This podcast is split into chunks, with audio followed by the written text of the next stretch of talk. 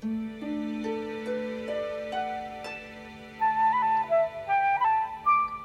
字悸动心灵，声音传递梦想。听众朋友们，大家好，这里是月光浮语网络电台，我是主播佳丽。一直想写一篇叫《倾城》，但苦于手头真的缺少故事，一直不得成型。直到最后热情破灭，草草收场。在这期间，倒是很意外的学会了唱许美静的那首。倾城，陈医生的版本也听过，但觉得淡，并没有让我觉得惊艳。反倒许美静那把娓娓道来中夹杂着些飘的声音，更让我觉得心水，贴切的恰到好处。我觉得他是一个有故事的人。我阿妈说，每个人都有故事，这句话我一直记得。但那时年纪小，我的故事都是天马行空的，像黄昏仕途遇到了一阵风，不羁没有分寸，性格野的似匹马。这是我最不讨人喜欢的一段年纪，却也是我最中意和最难以忘怀的一段过往。我知道讨人喜欢很容易，只是我不愿意罢了。早些日子，我把微博改成了维纳斯的回信，但实际上我一直没有收到你的回信。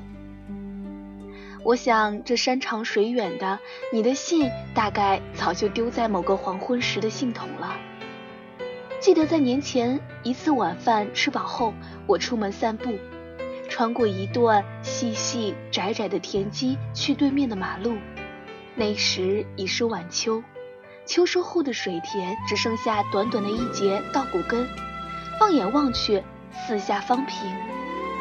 老实说，那一刻我内心觉得特实在，像是有一种暖流倾注满了内心的悲，一下子就满腰溢出来的感觉。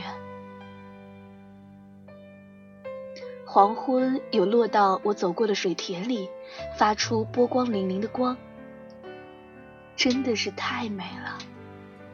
我想同你讲，那一晚我梦到你那头极具东方女子气息的长发，细细密密的，正跳着舞，像极了黄昏的柔柔天色，叫人惜别。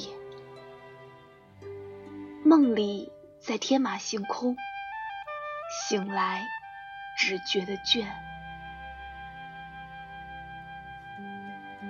深夜。打开灯，想给你写信，但转念一想，这本身就称不上浓的念想，隔着这千山万水，大概也冲淡的七七八八，成不了气候的，便及时收了手，然后一个人在落日大道的黄昏里走，贴着日色向前走，人影被拉得细长，内心觉得很是有感觉，就像温水温柔的渡过喉咙。慢跑后闷出一身温柔的细汗，那样让我忍俊不禁。我现在一个人已经能轻车熟路地做好任何关于自己的事，小日子过得庸碌，方寸清贫。平时爱好不多，除了在互联网上看电影之外，就是读些闲书。工作游刃有余之外，转身还能做个太平的人，算是一种体恤的安慰。会很寂寞吗？大概也谈不上，而且生活似乎也并没有因为我的脚踏实地而变得丰盛起来。直到这时，我才发觉，原来一个人的生活从未影响好天气，而曾经的那些阴晴、余情未了、深深不忿儿等等，也不复存在了。多么好，终于能做一个实际的人。想起那日读黄小姐的温柔与暴烈，内心一度的激动澎湃，一腔含蓄的孤勇入梗在喉，好像十多岁那年的初恋情怀，最是一刹那的惊艳，让我有讲不出口的心动。我才意识到，在这样长的一段时间里，我已经失去了一个很爱的人。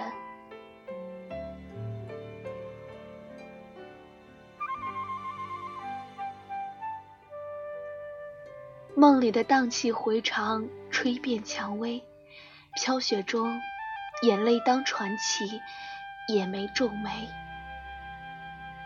当不忿被嫉妒遮掩眼睛，占有欲完全出自于兽性。早段时间经朋友推荐迷上了一个歌手，叫陈粒，听他的七楼，撩人的细碎嗓音。让我的脑子里一瞬间想起莫文蔚来，又去听了他其他的作品，又是一番全新的面貌，很是让人惊艳。老实说，我这两年一直沉迷于粤语歌中，一时间听到这样有态度的国语作品，其实内心是有一种含蓄的惊喜存在的，就像那种想触碰却收了手的别扭。讲起来简直是草泥马的矫情。这样看起来，我们都需要改变，不然有些东西很快就会变成陈腔滥调的了。所谓年轻，不过是一鼓作气争口气，反正幻想不过就是自己一手炮制的。想去的地方就请假去，想买的东西就剁手买买买。得不到的人。就得学会拒绝的讲，你很亮很迷人，但是我现在要回家了。即使转身后自虐成狗，哭态也一定要绝美。直到有一天清醒的认知到，审美这事儿没法解释，以笑泯恩仇，你我都是对方心中的。大傻叉而已。朋友都说，你为了他心醉像个木偶，任谁力劝亦无力可拯救。我想到他比谁。经常会被时书的一些文字所感动。我想每个人喜欢声音也好，喜欢文字也好，我们的内心都是足够细腻，也是足够温暖的吧。总是会被文字当中的一两句给莫名的触碰到。其实，也许这些就是我们的内心时不时最柔软的地方。希望简单的闲言碎语真的能够温暖你我，感动你我。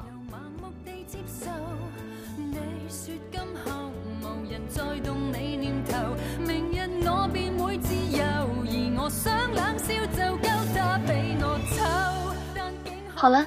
今天的节目就到这里啦！